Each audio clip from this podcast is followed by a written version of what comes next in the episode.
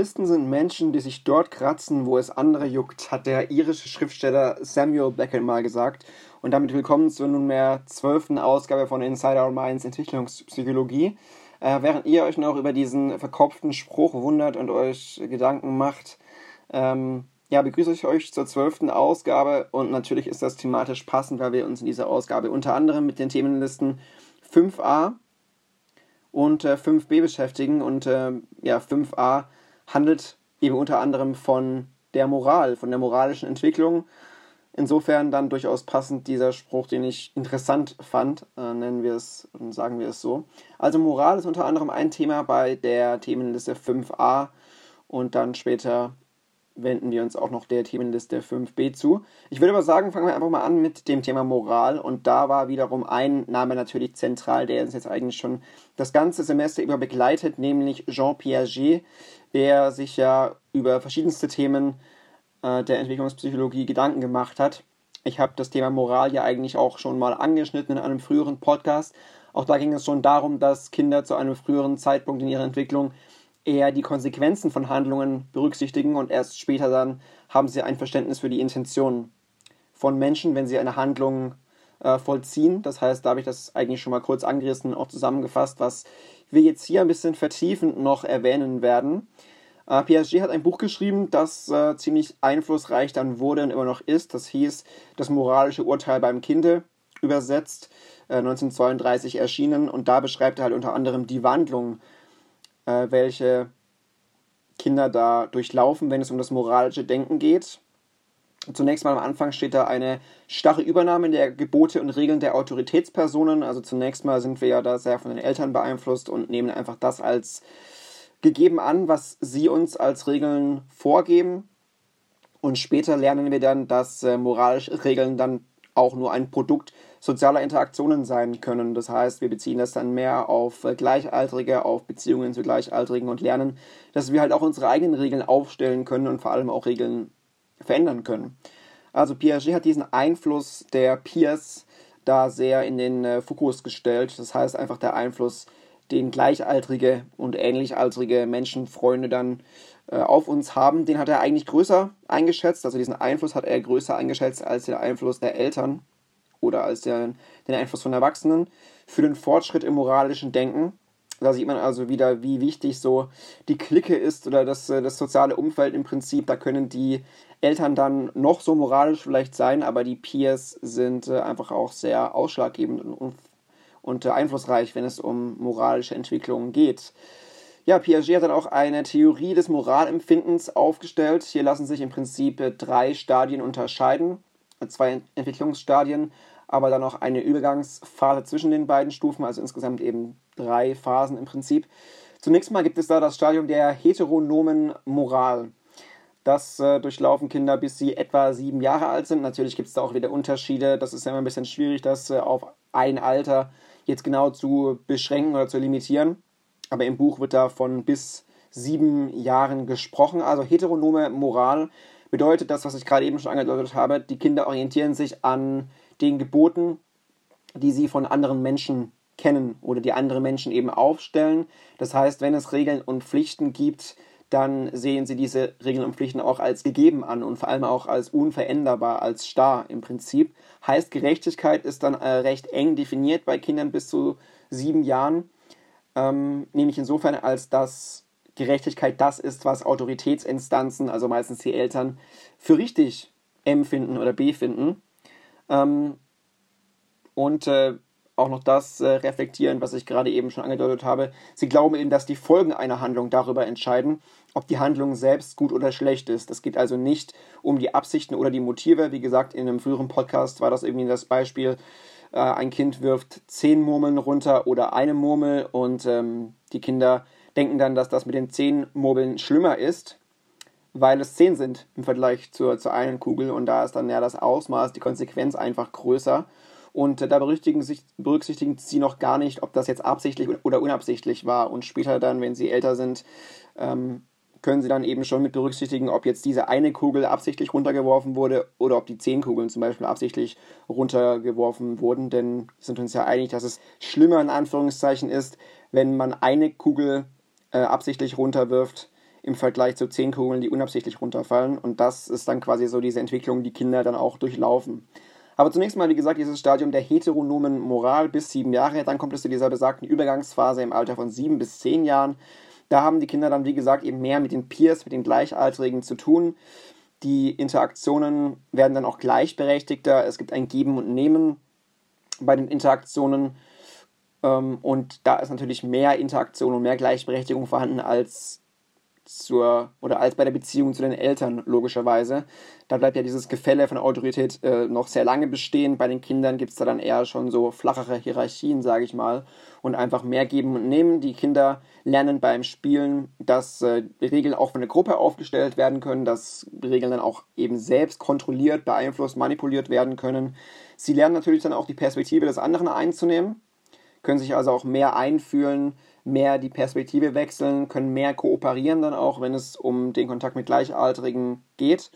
Und dann werden sie eben allmählich in dieser Phase, so im Alter von sieben bis zehn Jahren, autonomer, wenn es um ihr Denken geht und speziell dann auch über das oder um das Denken über moralische Fragen.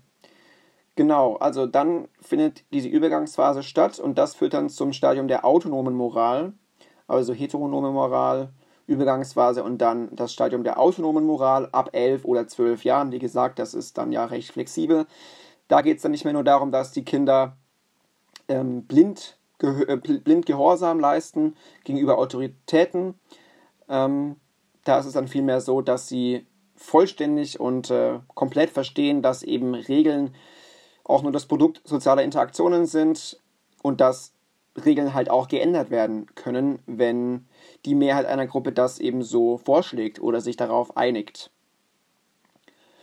Und dann ist es auch so, dass Gerechtigkeit und Gleichberechtigung da auch einfach als wichtige Faktoren berücksichtigt werden.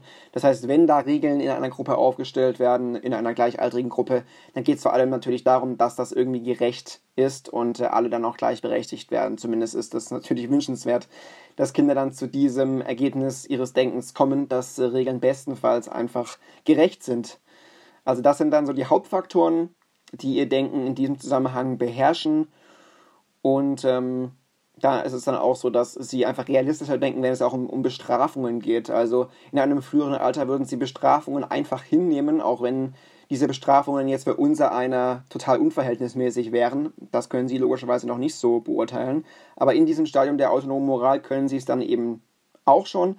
Heißt, äh, Bestrafungen sollten dem Vergehen dann auch angemessen sein und diese Motive und Absichten einer Person werden dann schon mit berücksichtigt und bewertet wenn es um das Verhalten geht. Also in meinem Beispiel mit diesen Murmeln wären sie dann schon in der Lage zu beurteilen, okay, das hier ist schlimmer, weil diese Person das zum Beispiel absichtlich getan hat.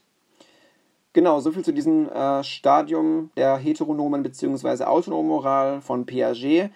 Diese Theorie wurde dann natürlich auch wieder kritisiert, ähm, auch positiv aber. Also es gibt natürlich Belege auch, die diese Theorie stützen, denn es ist tatsächlich so, dass Kinder mit zunehmendem Alter die Motive und Absichten der Handelnden äh, berücksichtigen. Das ist äh, soweit bestätigt worden.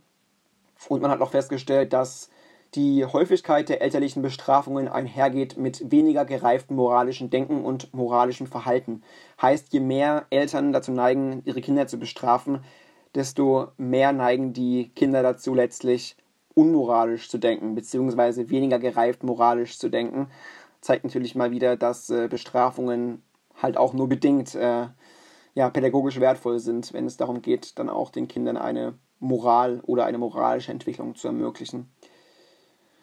Ähm, weitere Evidenz wurde gefunden, wenn es um die Kognition geht, denn Piaget hat das ja alles in Übereinstimmung mit der Kognition auch gebracht und äh, man hat dann auch herausgefunden, dass äh, es positive Zusammenhänge, also Korrelationen gibt zwischen den Leistungen bei den Tests, wenn es um Perspektivübernahme geht, plus Piagetische Logikaufgaben, plus IQ-Tests, plus das erreichte Niveau bei äh, Tests zu moralischen Urteilen.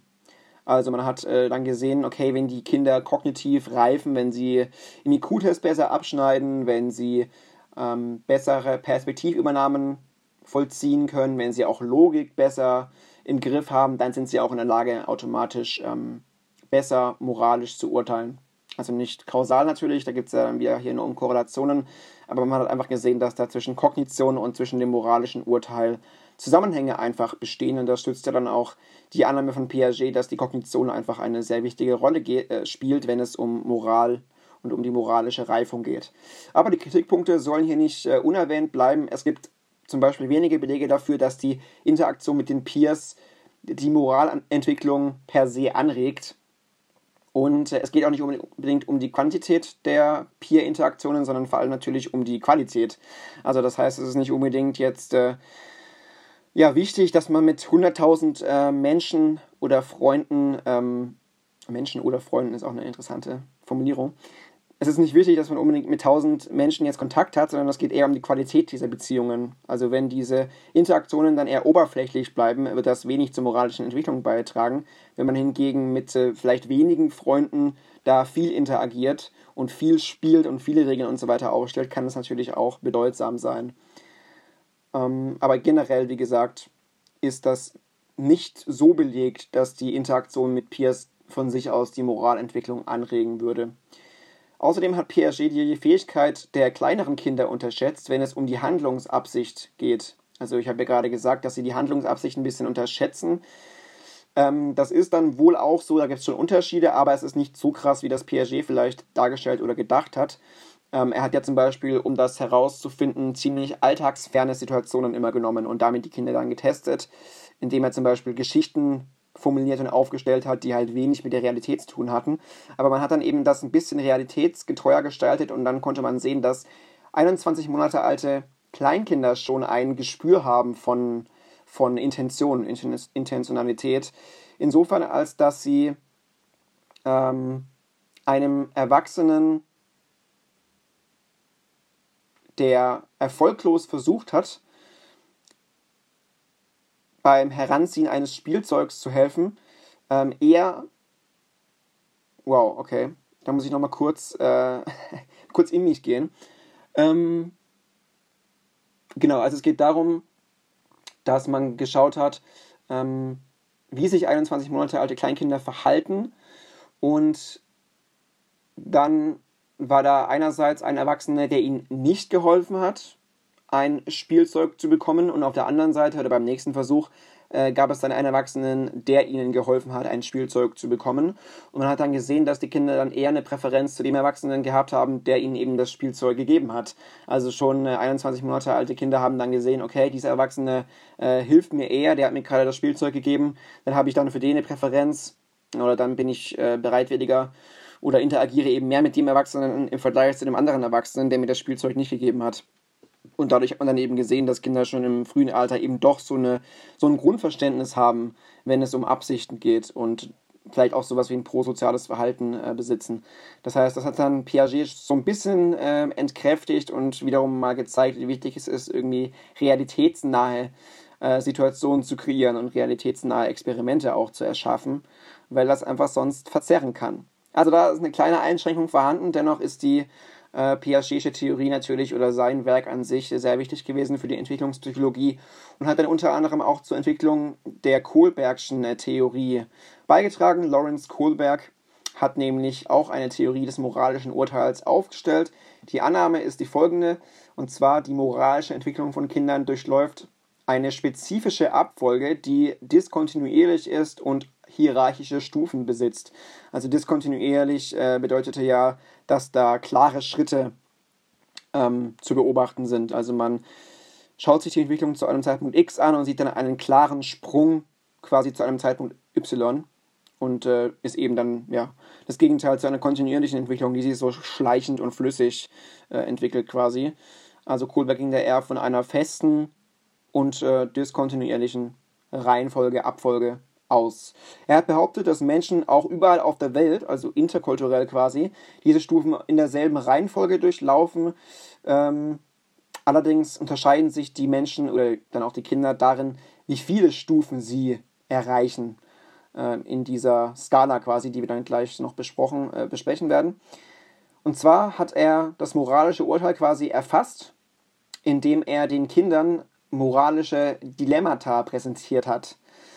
Äh, hat er also hypothetische Dilemmata sich äh, erfunden und aufgestellt und hat dann die Kinder befragt zu diesen Dilemmata.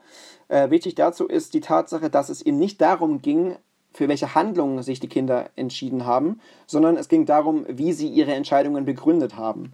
Das wird dann vielleicht klarer, wenn ich dieses Dilemma mal äh, erwähne. Also es gab da ein ganz typisches Dilemma und zwar ging es da um einen Heinz und um die Frage, ob der Heinz ein Medikament aus der Apotheke stehlen soll.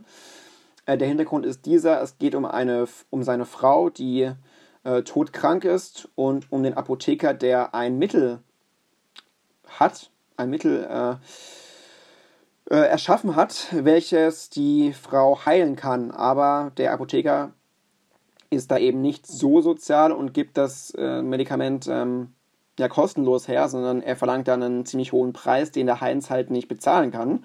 Jetzt ist die Frage, ist es okay, dass der Heinz das Medikament klaut oder ist das nicht okay? Ähm, genau, und es geht dann jetzt eben nicht darum, dass man die Kinder fragt, hey, was würdest du tun, was würdest du raten, sondern es geht darum, wie die Kinder ähm, das begründet haben. Also zum Beispiel ist die Antwort, ähm, Heinz sollte das Medikament stehlen, weil er wahrscheinlich nicht erwischt wird und eingesperrt wird, weniger moralisch fortgeschritten laut Kohlberg als die Antwort, Heinz sollte das Medikament stehlen, weil er will, dass seine Frau überlebt und dass es ihr besser geht. Denn beim einen geht es ja logischerweise ja, um äh, Erwischen und Einsperren, also eher um ja, Konsequenzen, die jetzt das Bigger Picture vielleicht nicht so umfassen. Und bei der anderen Antwort geht es um das Wohl seiner Frau, um Liebe, also ja um ein Recht, welches, wenn man das so ein bisschen moralisch bewertet, natürlich irgendwie schwerer wiegt als jetzt die Tatsache, dass er irgendwie eingesperrt werden könnte. So jedenfalls die Annahme von Kohlberg. Also er hat dann, wie gesagt, diese Begründungen der Kinder unterschiedlich bewertet und daraus äh, so eine Skala mehr oder weniger aufgestellt, Niveaus definiert. Diese Niveaus und Stufen in Kohlbergs Theorie gehen wir jetzt auch kurz durch. Und zwar gibt es da drei Niveaus: ein präkonventionelles Niveau, ein konventionelles Niveau und ein postkonventionelles Niveau. Pro Niveau gibt es dann wiederum zwei Stufen. Beginnen wir also mal mit dem, mit dem präkonventionellen Niveau. Die Stufe 1 ist Orientierung an Strafe und Gehorsam. Also das heißt, moralisch richtig ist dann das, was dem Gehorsam gegenüber der Autorität entspricht. Also das heißt, wenn Kinder ihr, äh, ihre Begründung dementsprechend basiert haben, dann geht es da vor allem um die Furcht vor der Strafe. Also das moralische Handeln der Kinder ist dann dadurch motiviert, die Strafe zu vermeiden. Ähm, ist also eine recht egoistische Denke und berücksichtigt dann auch nicht das Interesse von anderen oder die Tatsache, dass sich, ähm, dass sich die, die eigenen Interessen von den Interessen anderer unterscheiden kann. So, das wäre dann sozusagen die erste Stufe, die man so durchläuft. Im Optimalfall sollte man dann irgendwann über diese Stufe hinauskommen. Stufe 2 wäre dann die Orientierung an Kosten-Nutzen oder das Prinzip der Reziprozität. Demnach wäre dann moralisch richtig, was im eigenen Interesse liegt oder einem gleichwertigen Austausch zwischen Menschen impliziert. Also auch da ist das ziemlich egoistisch noch, es geht um das eigene Interesse, aber immerhin auch schon um den gleichwertigen Austausch, eben um das Prinzip der Reziprozität. Ein bisschen fortschrittlicher, laut Kohlberg, wird es dann beim konventionellen Niveau. Stufe 3 ist nämlich die Orientierung an wechselseitigen zwischenmenschlichen Erwartungen, an Beziehungen und auch um zwischenmenschliche Übereinstimmung geht es da. Also da stehen die Erwartungen und Beziehungen mehr im Vordergrund, nicht so dieses äh, egozentrische. Also ein gutes Verhalten wäre dann, wenn man das tut, was von den Menschen erwartet wird. Ähm, und äh, was von den Menschen erwartet wird, wird vor allem die der Person nahestehen oder was Menschen auch allgemein von jemandem in einer bestimmten Rolle erwarten. Also dieses Rollenprinzip soziale Beziehungen ist da einfach mehr im Fokus. Stufe 4 in diesem konventionellen Niveau wäre dann die Orientierung am sozialen System und am Gewissen. Da geht es also nicht mehr nur um Beziehungen, sondern dann sogar um ein ganzes System. Das wird also alles ein bisschen größer, wie ihr merkt. Der Rahmen sozusagen, der Entscheidungsrahmen wird einfach größer. Das richtige Verhalten ist dann wenn man seine Pflicht erfüllt, wenn man auf Gesetze achtet und wenn man etwas zur Gesellschaft oder zur eigenen Gruppe beiträgt. Das heißt, das Interesse des Individuums besteht dann darin, ähm, das soziale System zu bewahren. Genau, soviel zum konventionellen Niveau und dann zu guter Letzt kommt das postkonventionelle Niveau, auch prinzipiengetreues Niveau genannt, weil es da sehr, sehr stark um Prinzipien und Ideale geht. Stufe 5, das ist die Orientierung am sozialen Vertrag oder an individuellen Rechten. Geht also noch mehr über dieses System hinaus, weil es eben nicht mehr nur um äh, ja, Systeme halt geht, sondern dann schon um Dinge, die jetzt nicht so ja, in einem Gesetz stehen.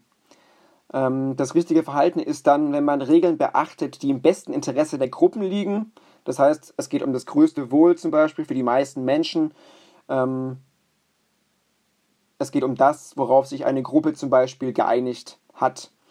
Also manche Werte und Rechtsprinzipien ähm, sind ja auch sowas wie universelles Recht. Also nicht alles steht ja in, in irgendeinem Grundgesetz, sondern es gibt ja auch sowas wie ein, äh, ja, ein, ein Metarecht, sage ich mal, einen übergeordneten Vertrag, sowas wie Leben und Freiheit. Das ist ja größer, würde ich mal sagen, als jedes Recht, das in irgendeinem äh, ja, äh, StGB oder so äh, steht. Und sowas muss ja auch in jeder Gesellschaft beachtet werden. Sowas wie eben Rechtsprinzipien, Leben, Freiheit. Das ist eben Stufe 5 in diesem äh, postkonventionellen Niveau. Stufe 6 wurde später gestrichen, weil das eine Stufe ist, welche die wenigsten Menschen einfach erreichen. Und aus diesem Grund hat das Kohlberg dann einfach rausgestrichen. Ich erwähne es aber trotzdem mal, das ist die Orientierung an universellen ethischen Prinzipien. Und demnach wäre das richtige Verhalten, wenn man sich verpflichtet, gegenüber selbstgewählten gewählten ethischen Prinzipien in denen dann auch universelle Gerechtigkeitsprinzipien zum Ausdruck kommen, also zum Beispiel die Gleichheit der Rechte der Menschen. Ähm, und wenn es irgendwelche Gesetze gibt, welche diese Prinzipien verletzen, dann sollte das Individuum auch im Einklang mit den universellen Prinzipien handeln und sich nicht am Gesetz orientieren. Das ist also, wenn man das so ein bisschen äh, vergleicht, noch eine Metaebene drüber. Zuerst geht es so um das ähm, Egozentrische, um das äh, um das, was man quasi selbst sieht, dann äh, berücksichtigt man das andere oder andere Menschen. Es geht um Gegenseitigkeit, Reziprozität, danach eher das Recht, das soziale System und dann sogar noch eine Stufe darüber hinaus, indem man sich eigene ethische Prinzipien so ein bisschen heranzieht und vielleicht sogar über das Gesetz hinausgeht, denn nicht jedes Gesetz muss ja ja fair sein unbedingt, ja. Wir sind, leben ja in einem Land, in der in dem Gesetze ziemlich fair sind, würde ich mal behaupten, aber natürlich gibt es auch Länder, in denen das vielleicht nicht so der Fall ist und dann wäre das ähm, laut Kohlberg auch wünschenswert, wenn man sich so vielleicht äh, Prinzipien erschafft oder nach Prinzipien handelt, die dann auch über solche Gesetze hinausgehen könnten. Wenn man das also noch ein bisschen, in Kürze zusammenfasst, ist das prä präkonventionelle moralische Denken eher selbstbezogen. Es geht also letztlich darum, eine Belohnung zu bekommen und eine Strafe zu vermeiden. Beim konventionellen moralischen Denken sieht es ja so aus, dass man sich an sozialen Beziehungen orientiert. Es geht also darum, dass man mit sozialen Pflichten und Gesetzen äh, ja, im Einklang ist und äh, das Verhalten dann quasi übereinstimmt mit den sozialen Pflichten und Gesetzen. Und letztlich eben das angesprochene postkonventionelle moralische Denken, wo es eben darum geht, sich an Idealen auszurichten. Also eher ist da die Konzentration auf den moralischen Prinzipien und jetzt weniger auf den Beziehungen oder auf den sozialen Systemen im Sinne von Gesetzen, sondern eben wie gesagt eine Stufe darüber dann quasi, wenn es um Ideale geht. Also wenn man die fünf Stufen von Kohlberg nochmal in Kürze zusammenfasst, Stufe 1 blinder Gehorsam gegenüber Autoritäten, bei der zweiten Stufe geht es eher um das Eigeninteresse, bei der dritten Stufe eher um die Frage nach der Anerkennung und darum, Beziehungen aufrechtzuerhalten. Stufe 4 Pflichten erfüllen, Gesetze befolgen, auch eher sich an der sozialen Ordnung auszurichten und zu orientieren. Und dann eben letztlich Stufe 5 das Interesse der Gruppe wahren und ähm, ja diese universellen Werte einfach anerkennen, die es gibt. Universelle Werte wie eben Freiheit oder Werte, die das Leben an sich betreffen. Und wie gesagt, Stufe 6 wurde dann ja von Kohlberg selbst quasi revidiert, weil es ja zu irrelevant war in seiner Testung. Dieses Modell von Kohlberg wurde dann natürlich auch wieder kritisiert. Man hat durchaus aber auch Belege dafür gefunden, ähm, insofern als dass sich das moralische Denken und auch die Urteile von Kindern durchaus verändern und das auch in einer systematischen Art und Weise und auch mit dem Alter. Und das ist ja etwas, was äh, Kohlberg durchaus postuliert, dass da eben eine Systematik ähm, reingebracht werden kann in das moralische Denken und das konnte dann auch soweit äh, gestützt werden. Aber es gibt, wie gesagt, auch Kritikpunkte, zum Beispiel wurde dann nicht ausreichend differenziert, wenn es um moralische Fragen und um soziale Konventionen geht. Eine Unterscheidung, die uns dann auch noch im Anschluss ähm, näher interessieren wird, denn es macht eben durchaus Sinn, zwischen Konventionen und der Moral zu unterscheiden. Das sind dann doch zwei verschiedene Paar Schuhe und das hat Kohlberg halt nicht wirklich gemacht. Außerdem ist das auch wieder alles so ein bisschen intellektualisiert und westlich aufgefasst, was Kohlberg aufgestellt hat. Und wir sind ja immer interessiert in der Psychologie, kulturvergleichend zu agieren. Das heißt, Aussagen auch zu treffen und aufzustellen, die interkulturell anwendbar sind. Und äh, dieses Bewertungssystem, die Geschichten, die Kohlberg da auch aufgestellt hat, also diese Dilemmata, das ist durchaus westlich geprägt und in ähm, anderen Kulturen sind ja wieder ganz andere Werte und moralischen Vorstellungen vorhanden. Insofern kann man das also auch durchaus kritisieren. Und dann ist es aber auch noch so, dass ähm, Erwachsene, aber auch Kinder bei unterschiedlichen Gelegenheiten sich auf unterschiedlichen Stufen äh, befinden können. Das heißt, das Ganze wurde ja so als diskontinuierliches System äh, angesehen, was es aber de facto nicht ist. Das heißt, ich bin durchaus in der Lage, vielleicht bei einer Situation auf Stufe 2 zu agieren, also vielleicht nur im Eigeninteresse zu denken. Bei einer anderen Situation bewege ich mich aber vielleicht wieder auf Stufe 4. Ähm, also man zieht da durchaus andere Stufen heran, je nachdem, in welcher moralischen Lage man sich befindet, je nachdem, wie man moralisch argumentiert. Das ist also dann nicht so starr, wie das Kohlberg dann hier nach diesem Modell annimmt. Und was man auch noch kritisieren kann, er hat seine ähm, Erkenntnisse auf Basis einer rein männlichen Stichprobe gewonnen. Also ähm, eine rein männliche Stichprobe und das ja, in Einklang mit dem, was wir da bisher gelernt haben, ist natürlich auch immer schlecht, denn die Stichprobe sollte natürlich möglichst repräsentativ sein und das ist sie natürlich nicht, wenn dann nur männliche Individuen befragt wurden. Also, wenn man das zusammenfasst, sind diese Stufen, die Kohlberg postuliert hat, nicht so invariant und auch nicht so universell, wie er das behauptet hat, aber sie haben trotzdem ein ähm, ja, gutes Abbild dessen hinterlassen, was moralisches Denken von Kindern so ausmacht. Also es ist durchaus eine gute, eine gute Beschreibung, eine gute Darstellung, aber wie gesagt eben nicht so starr und auch nicht so fix, wie er das vielleicht sich erhofft hat oder wie er äh, das angenommen hat. Ja, ähm, das ganze Modell an sich ist durchaus wichtig und auch die Veränderungen, die es da gibt, sind wichtig, denn man geht davon aus, dass Menschen, die auf einer höheren Stufe urteilen, dann auch mit einer höheren Wahrscheinlichkeit sich entsprechend moralisch verhalten. Also das heißt, ähm, je nachdem, wie ich moralisch urteile, je nachdem, wo ich mich dann auch befinde in diesem Kohlbergschen System, ähm, ja, dementsprechend würde ich mich dann auch verhalten im, im wahren Leben. Also zwischen Urteilen und Verhalten ist da durchaus auch ein enger Zusammenhang gegeben. Genau, soviel also zu Kohlberg, der das so ein bisschen weiterentwickelt hat, was Piaget da schon äh, postuliert hat. Wie gesagt, nicht allzu starr und ähm, fix, wie er das postuliert hat, äh, aber ja, durchaus trotzdem sinnvoll, was er sich da zusammengerübt hat, der gute Lawrence Kohlberg. Wie gesagt, es ist von der Stichprobe her nicht optimal, es ist auch ein bisschen zu westlich geprägt. Ähm, er hat da nicht ausreichend differenziert, wenn es um soziale Konventionen geht. Ähm, und äh, ja, man ist eben auch in der Lage, wie gesagt, ähm, da unterschiedlich zu bewerten. Man ist nicht immer in allen Situationen des Lebens beispielsweise auf Stufe 3 oder 4. Ja, dann ging es um die Ebenen des prosozialen Verhaltens. Das war aber im Studienbrief nicht als relevant markiert worden. Insofern werde ich darauf jetzt auch nicht eingehen. Da ging es um die Eisenbergschen Ebenen des prosozialen Verhaltens. Das lasse ich also weg. Und dann kommen wir dann auch schon zur Unterscheidung, die ich ja gerade eben schon kurz erwähnt habe, nämlich äh, moralische Urteile, sozial-konventionelle Urteile und persönliche Urteile. Das war ja die Kritik am Kohlbergschen System, dass das alles über einen Kamm geschert wurde, was man aber durchaus nicht tun sollte, denn da gibt es eben Unterschiede. Moralische Urteile, das ist sozusagen auf der höchsten Stufe, wenn man das so möchte. Das sind nämlich Entscheidungen, die sich auf die Fragen wie richtig oder falsch, Fragen von Fairness und Gerechtigkeit beziehen und äh, auch jeweils Fragen, wenn es um eigenes, aber auch um fremdes Handeln geht. Ja, das sind typische moralische Urteile, richtig, falsch, Fairness, Gerechtigkeit. Ähm, einfach Urteile, die sich direkt auf die Moral beziehen. Sozial konventionelle Urteile sind davon aber abzutrennen und zu unterscheiden, denn das sind Entscheidungen, die sich eher auf Sitten oder Regeln beziehen. Ähm, und mit diesen Regeln und Sitten, die es eben in unserer Gesellschaft so gibt, äh, soll dann die soziale Organisation sichergestellt und äh, weiterhin hergestellt werden. Also da geht es um eine soziale Koordination und äh, ja, insofern sind da Sitten und Regeln schon was anderes. Oder Entscheidungen, die sich auf Sitten oder Regeln beziehen, sind, sind was anderes als Entscheidungen, die sich auf richtig oder falsch, Fairness oder Gerechtigkeit und so weiter beziehen. Natürlich gibt es trotzdem Ähnlichkeiten zwischen Moral und ähm, Konventionen, aber es gibt da dann doch Unterschiede einfach in der Tiefe auch, würde ich mal sagen. Und dann zu guter Letzt persönliche Urteile. Das sind letztlich Entscheidungen, die sich auf Handlungen beziehen, ähm, bei denen es vor allem um persönliche Präferenzen geht. Also jeder Mensch hat ja eigene Horizonte, sage ich mal, und jeder Mensch würde andere Entscheidungen treffen, je nachdem, wie eben sein Horizont aussieht.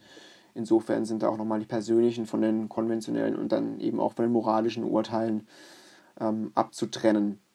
Man kann sich die Frage stellen, warum die Unterscheidung so wichtig ist. Das habe ich ja gerade eben schon so ein bisschen versucht zu beantworten. Aber es gibt da eben auch noch andere Punkte. Ähm, denn die Tatsache, ob Kinder ihre Entscheidungen denn jetzt nun als moralisch, als sozial konventionell oder als persönlich wahrnehmen, wirkt sich dann auch auf die Bedeutung aus, also auf die Bedeutung ihrer Urteile, die sie letztlich fällen. Zum Beispiel ist es so, dass dreijährige Kinder schon glauben, dass moralische Verfehlungen schlimmer sind als Verstöße gegen soziale Konventionen. Also schon in diesem geringen Alter lässt sich feststellen, dass Kinder da unbewusst eine Unterscheidung treffen zwischen moralischem und äh, sozial konventionellem. Also eine moralische Verfehlung wäre ja zum Beispiel, dass ein Eigentum gestohlen wird, dass man einem Kind etwas wegnimmt beispielsweise oder dass ein Kind geschlagen wird. Und eine soziale Konvention wäre zum Beispiel, dass man nicht bitte sagt ähm, oder dass man zum Beispiel Kleidung trägt, die vielleicht dem eigenen Geschlecht nicht so gerecht wird. Ähm, wenn man das dann schon vergleicht, sieht man schon, dass die äh, moralischen Verfehlungen da ja, schwerer wiegen als diese sozialen Verfehlungen. Also ich denke, wir sind uns da alle einig, dass es schlimmer in Anführungszeichen ist, ähm, Eigentum eines Kindes zu stehlen, als jetzt mal nicht bitte zu sagen. Und wie gesagt, diese Unterscheidung zwischen Moral und soziale Konventionen können dreijährige Kinder dann auch schon fällen. Mit vier Jahren ist es dann auch schon so, dass äh, moralische Übertretungen ähm, auch dann falsch sind, wenn ein Erwachsener nichts davon weiß. Bei sozialen Konventionen ist das aber auch anders. Also sie wissen dann quasi schon, dass moralische ähm, Regeln irgendwie Gott gegeben, mehr oder weniger sind. Also das ist quasi gegeben, auch wenn das kein Erwachsener so explizit formuliert. Bei sozialen Konventionen hingegen ist es schon so, dass sie da erwarten, dass das irgendjemand aufstellt. Ähm, genau, also moralische Verfehlungen sind falsch, ähm, selbst wenn ein Erwachsener nicht, nichts davon weiß. Und das ist eben bei sozialen Konventionen anders. Ähm ja, also Kinder glauben auch in einem geringeren, ähm, gerade als Jugendliche, dass Eltern die Autorität besitzen, solange sie keine Anweisungen geben, die moralische Prinzipien oder Konventionen verletzen. Heißt im Klartext, ähm, Kinder hören auf das, was die Eltern sagen. Das ist die Autorität, das ist letztlich die soziale Konvention. Aber wenn ähm, dann irgendetwas gesagt wird, was den moralischen, den moralischen äh, Konventionen widerspricht, sind Kinder durchaus dann schon in der Lage zu sagen, hey, das kommt zwar von einem Elternteil, aber das mache ich nicht, weil das eine Moral eben verletzt, wie jetzt zum Beispiel ein Kind zu schlagen. Also da sieht man schon, dass Kinder im geringen Alter da sensibel sind und schon zwischen sozialer Konvention und Moral unterscheiden können. Und dementsprechend ist es halt dann auch wichtig, dass Kinder in der Lage sind, moralisch urteilen zu können und äh, diesen Unterschied überhaupt auch zu verstehen. Und äh, so wissen wir jetzt halt auch, warum es ähm, oder warum diese Unterscheidung, die dann ja bei, Kohlberg so ein bisschen gefehlt hat, äh, so wichtig ist. Ähm, ja, dann gibt es natürlich noch die persönlichen Beurteilungen und da ist es natürlich schon so, dass sogar Kindergartenkinder schon die Überzeugung haben, dass sie selbst die Kontrolle besitzen sollten. Also wie gesagt, soziale Konventionen werden eher den Autoritäten zugeschrieben, moralisches steht so über allem ein bisschen, aber persönliche Urteile ähm, ja, sollen dann im Idealfall schon auch selbst einfach getroffen werden und das führt dann letztlich auch zu ziemlichen Konflikten. Also schon kleine Kinder haben ja ihren, ihren eigenen Willen, den sie durchsetzen wollen. Die hören ja auch nicht immer auf die Eltern und ich denke mal, in der Pubertät nimmt das Ganze dann ähm, den Höhepunkt, wenn ja, Jugendliche sich auflehnen und äh, dann eben mehr auf ihre eigenen Urteile hören, als auf das, was ähm, Eltern dann sagen oder als soziale Konvention vielleicht auch vorgeben. Äh, genau, dann ging es um die Einflüsse von Erziehung auf das Gewissen. Auch das war nicht mit dabei in diesem Abschnitt. Ähm, altruistische Motive, auch das. Empathie, Mitleid, äh, auch all das waren kein Thema. Insofern glaube ich, bin ich mir ziemlich sicher, dass das das schon war mit der ersten Themenliste, mit der Themenliste 5a. Und äh, genau, da ich ja immer 5a oder die A- und B-Listen zusammen mache, machen wir jetzt auch gleich nahtlos weiter mit der Themenliste 5b. Es ging um die altruistischen Motive, um Empathie, um Mitleid, um prosoziales Verhalten und dann letztlich eben auch um antisoziales Verhalten.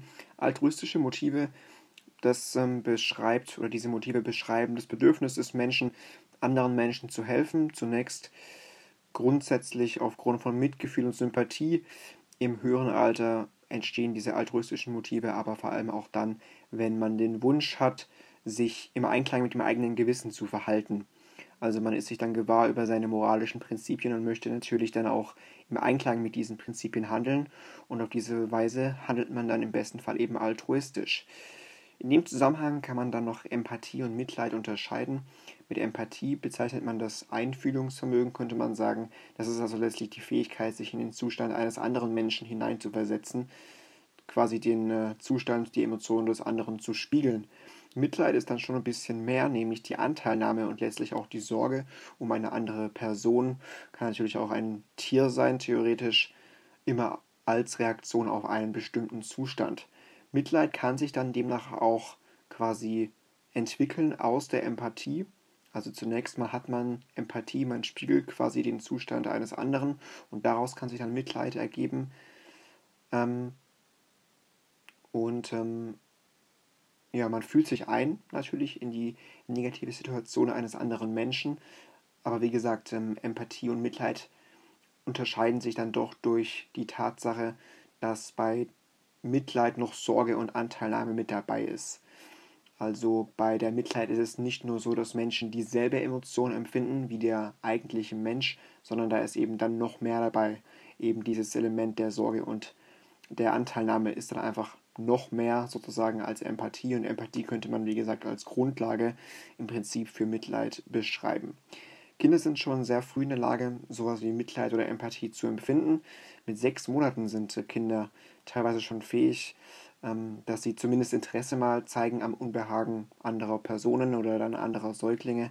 Das merkt man dann daran, dass sie sich hinbeugen zu diesen Säuglingen, dass sie diese Säuglinge äh, berühren oder zum Beispiel auf die Säuglinge zeigen, wenn sie eben merken, oh okay, denen geht es vielleicht nicht so gut.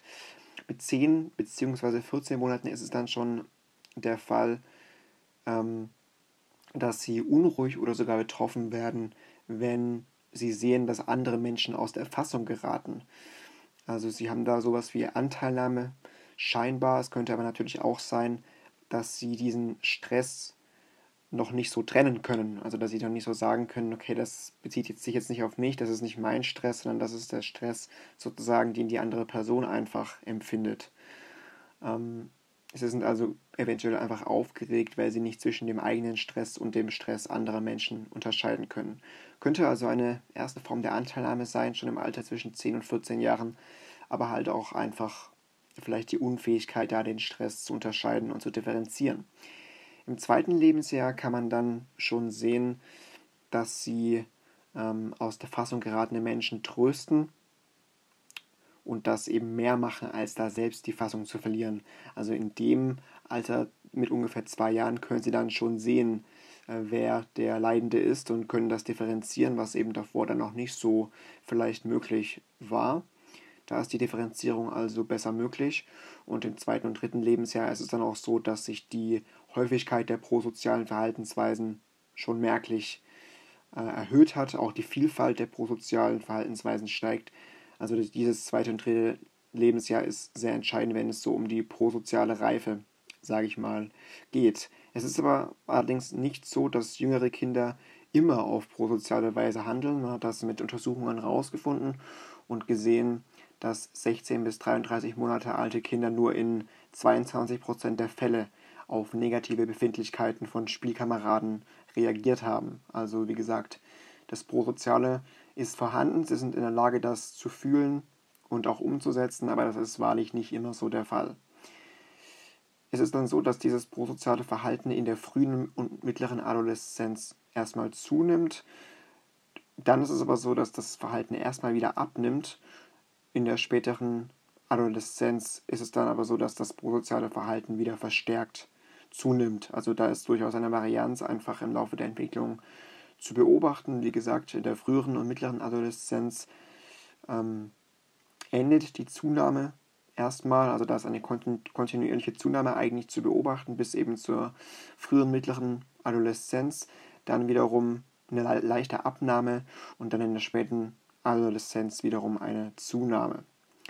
Es gibt auch biologische Faktoren, die im Zusammenhang stehen mit äh, prosozialem Verhalten. Das ist unter anderem verbunden mit dem Hormon Oxytocin, was eben unter anderem mit äh, prosozialem Verhalten in Verbindung steht, im Zusammenhang steht. Also wenn dieses Hormon eben äh, existent ist, dann spricht das für einen Zusammenhang mit äh, prosozialem Verhalten. Das Temperament des Kindes ist wiederum natürlich sehr wichtig. Temperament war ja ein Thema, mit dem wir uns ausführlich beschäftigt haben im vergangenen, äh, vergangenen Podcast. Die Selbstregulierung der Kinder ist sehr entscheidend, wenn es auch um prosoziales Verhalten geht und die Theory of Mind, die wir ja auch schon besprochen hatten, was ja dann unter anderem auch damit zu tun hat, dass sich die Kinder hineinversetzen können in das Wesen anderer Kinder. Und äh, wenn das natürlich vorhanden ist, das ist ja letztlich auch wieder nur eine Form der Empathie, dann sind sie auch in der Lage, prosoziales Verhalten natürlich zu zeigen. Soweit zur Biologie. Es gibt natürlich dann auch soziale Faktoren, unter anderem Erziehungsfaktoren, ähm, die prosoziales Verhalten fördern. Drei Erziehungsarten wurden da vor allem postuliert die mit prosozialem Verhalten im Zusammenhang stehen. Zunächst mal sollten Eltern als Vorbild agieren und ihren Kindern prosoziales Verhalten beibringen. Das äh, tun sie auch insofern, als dass sie Gelegenheiten arrangieren, bei denen sich Kinder überhaupt erst prosozial verhalten können. Also Kinder müssen ja erstmal auch die Chance haben, überhaupt dieses Verhalten an den Tag legen zu können. Aber letztlich erziehen Eltern das halt auch, sie disziplinieren ihre Kinder so, dass äh, die Kinder dann auch das prosoziale Verhalten an den Tag legen, also durch die Erziehung selbst im Prinzip, indem die Eltern mit gutem Beispiel vorangehen, sorgen sie dafür, dass ihre Kinder später halt auch mal sich so verhalten können. Ähm, rationale Begründungen sind in dem Zusammenhang auch sehr wichtig. Man hat das insofern herausgefunden, als dass man das mit anonymen Spenden getestet hat. Äh, wenn die Erwachsenen gesagt haben, dass Helfen gut oder nett ist, dann war das nicht so effektiv im Vergleich wenn sie Gründe dafür angegeben haben. Also wenn sie zum Beispiel gesagt haben, arme Kinder wären glücklich, wenn sie sich Essen und Spielzeug kaufen könnten, dann hat das bei den Kindern mehr Eindruck hinterlassen, als wenn da nur gesagt wurde, ja, das ist gut oder nett. Also rationale Begründungen und Argumente sind einfach sehr wichtig bei der Erziehung und eben auch, wenn es um prosoziales Verhalten geht. Letztlich ist ein autoritativer Erziehungsstil sehr wichtig und auch sehr effektiv und natürlich die elterliche Unterstützung und die Qualität der Eltern-Kind-Bindung. Also wenn da eine sichere Bindung vorliegt, dann profitiert auch das prosoziale Verhalten der Kinder letztlich davon. Ja, wenden wir uns der anderen Seite der Medaille zu, nämlich der Aggression. Aggression letztlich das Verhalten, was darauf abzielt, anderen Schaden zuzufügen, andere zu verletzen. Auch Aggression trifft oder tritt schon sehr früh äh, zutage im Leben von Kindern. Äh, da geht es dann meistens um Konflikte, die darauf abzielen, wer einen Gegenstand haben darf. Das ist schon im Alter von wenigen Monaten, im Alter von weniger als zwölf Monaten zu beobachten, diese Streitigkeiten um Gegenstände zum Beispiel. Aber dann ähm, geht das noch nicht mit körperlichen Aggressionen wie zum Beispiel Schlägen einher, weil die Kinder da ja auch einfach noch zu jung dafür sind. Diese körperlichen Aggressionen, also Schläge, Stoßen und so weiter, beginnen dann aber schon mit anderthalb Jahren und werden bis zum Alter von etwa zwei oder drei Jahren dann noch häufiger.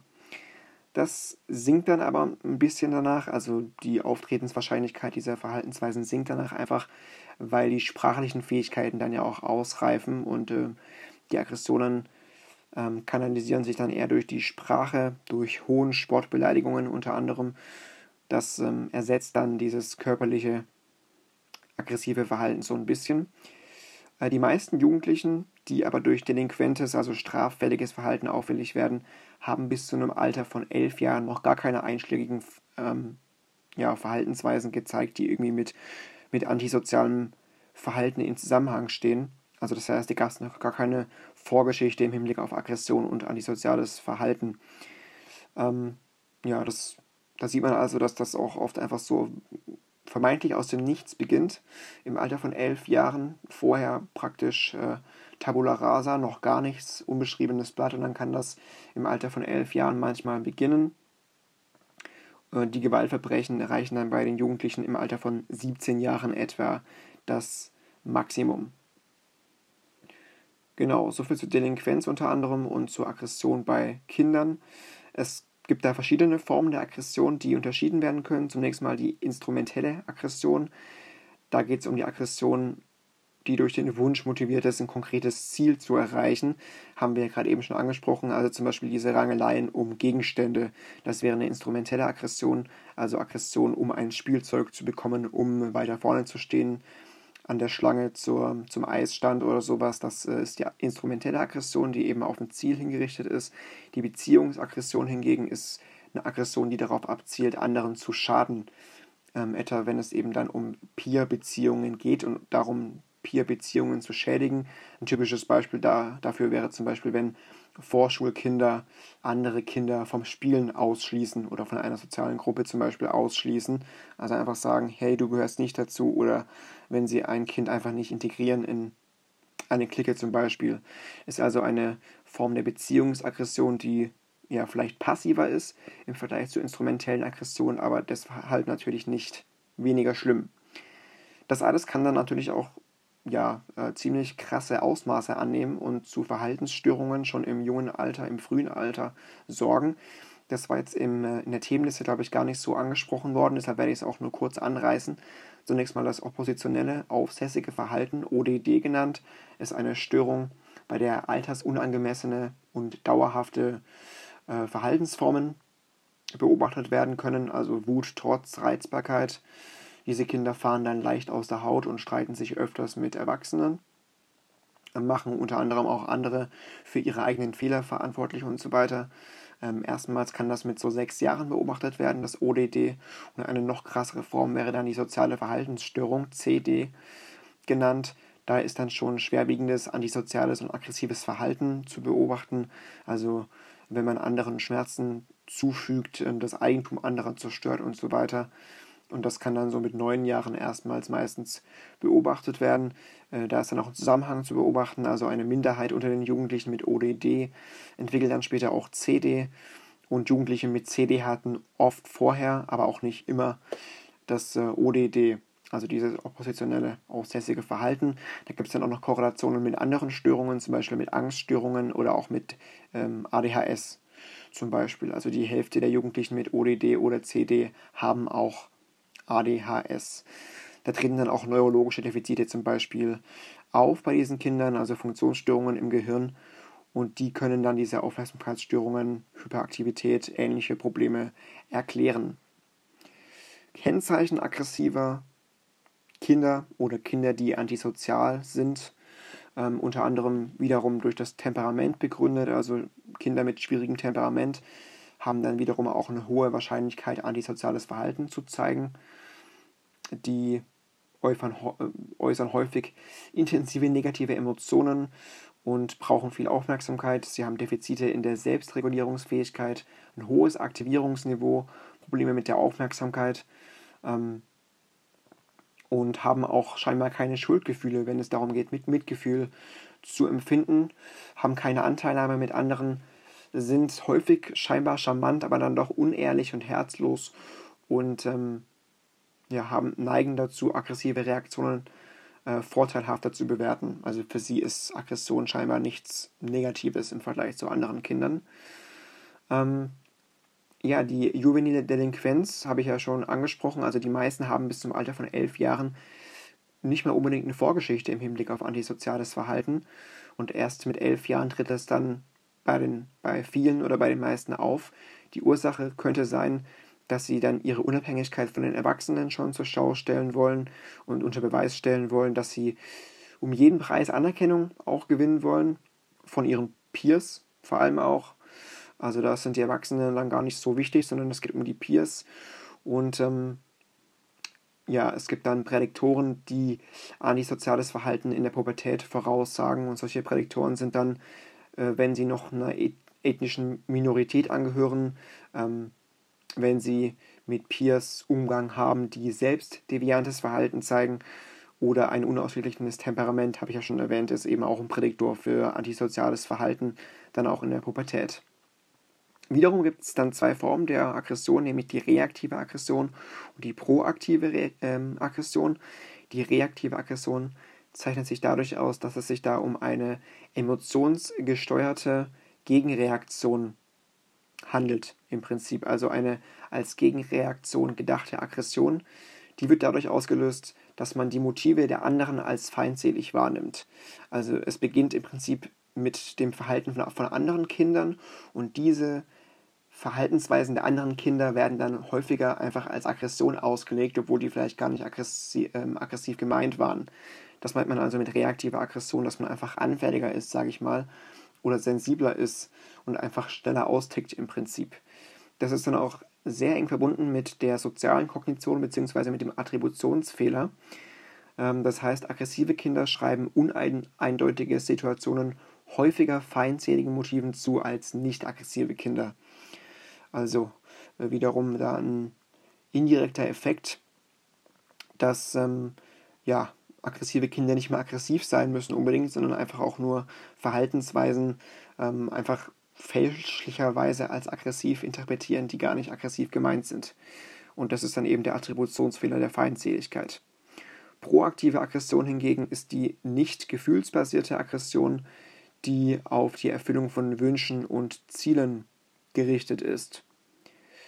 Ähm, ja, also reaktive Aggression ist emotionsgesteuert, proaktive Aggression ist hingegen nicht so gefühlsbasiert und einfach auf die Erfüllung von Wünschen und Zielen gerichtet, ist also vielleicht eher was Erlerntes, was Soziales ähm, im Vergleich zur reaktiven Aggression, die dann eben mehr emotional geprägt ist.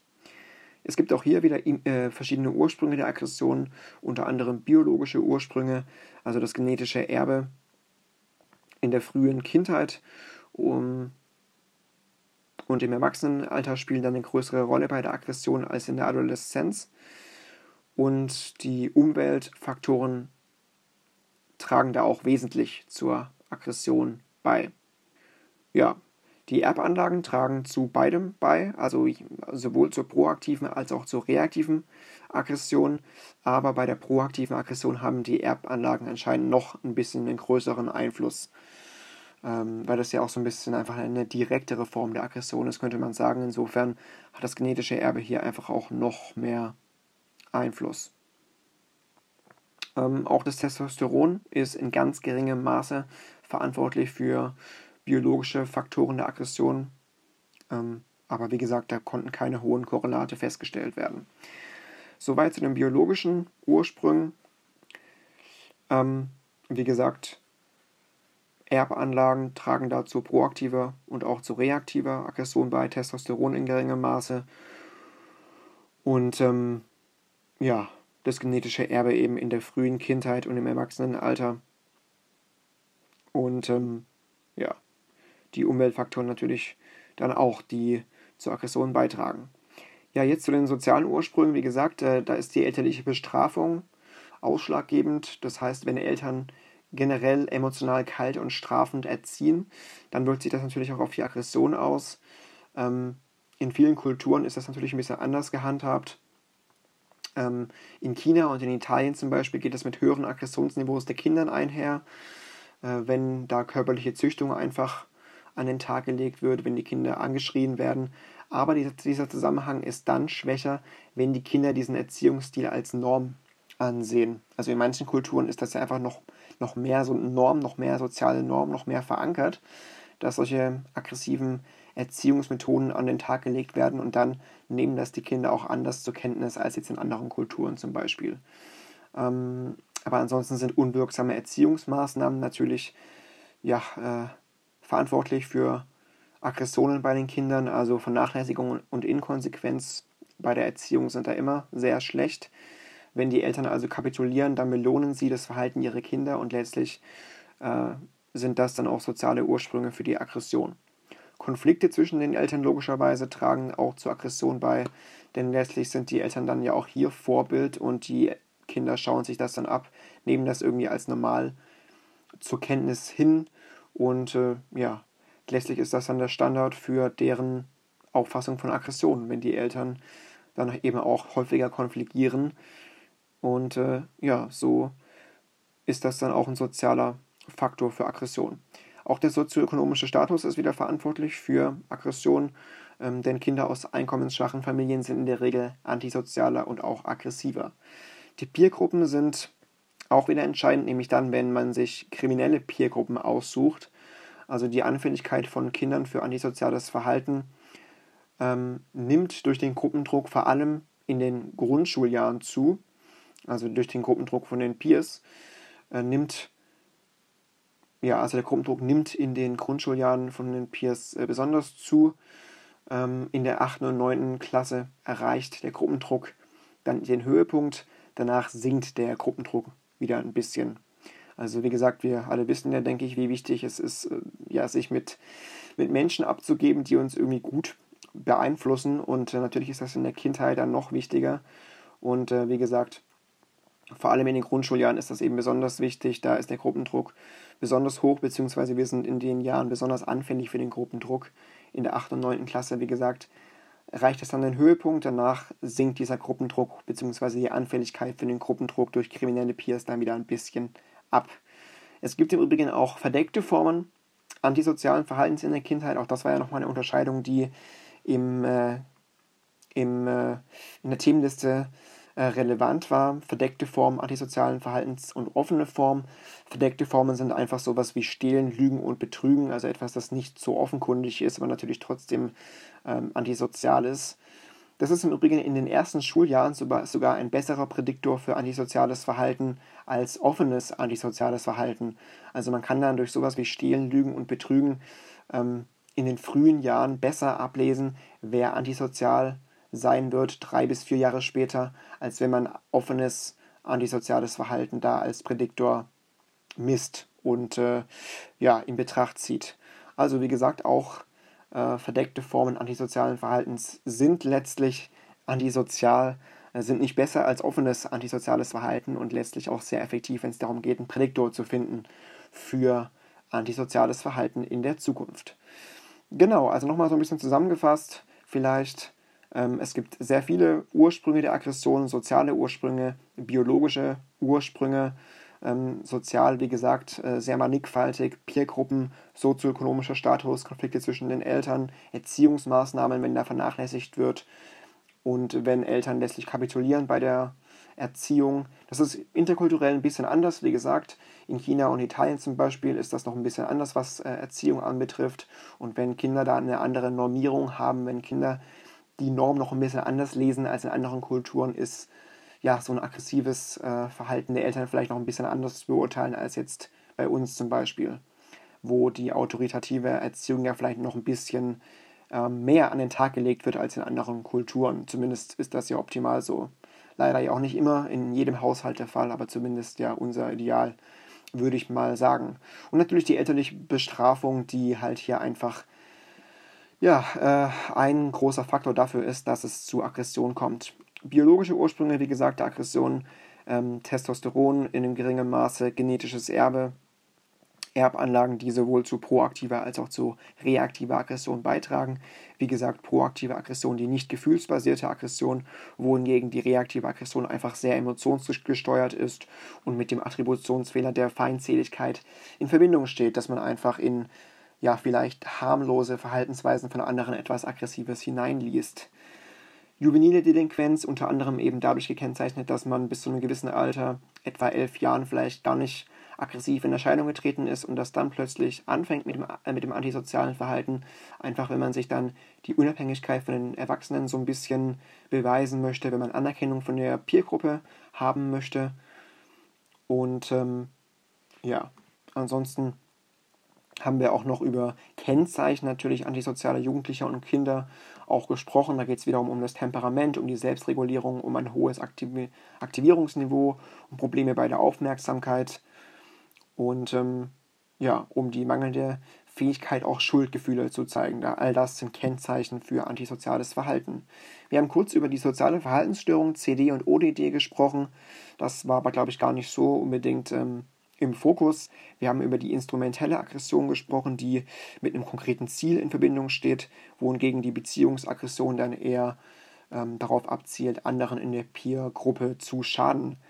Ähm, Aggression tritt sehr früh schon auf bei Kindern. Wie gesagt, eben gerade in Form dieser instrumentellen Aggression, wenn man sich um irgendwelche Gegenstände streitet und auch die prosoziale ähm, Tendenz bei Kindern kann auch schon sehr früh äh, beobachtet werden, in, in Form von Mitleid und Empathie dann auch unter anderem.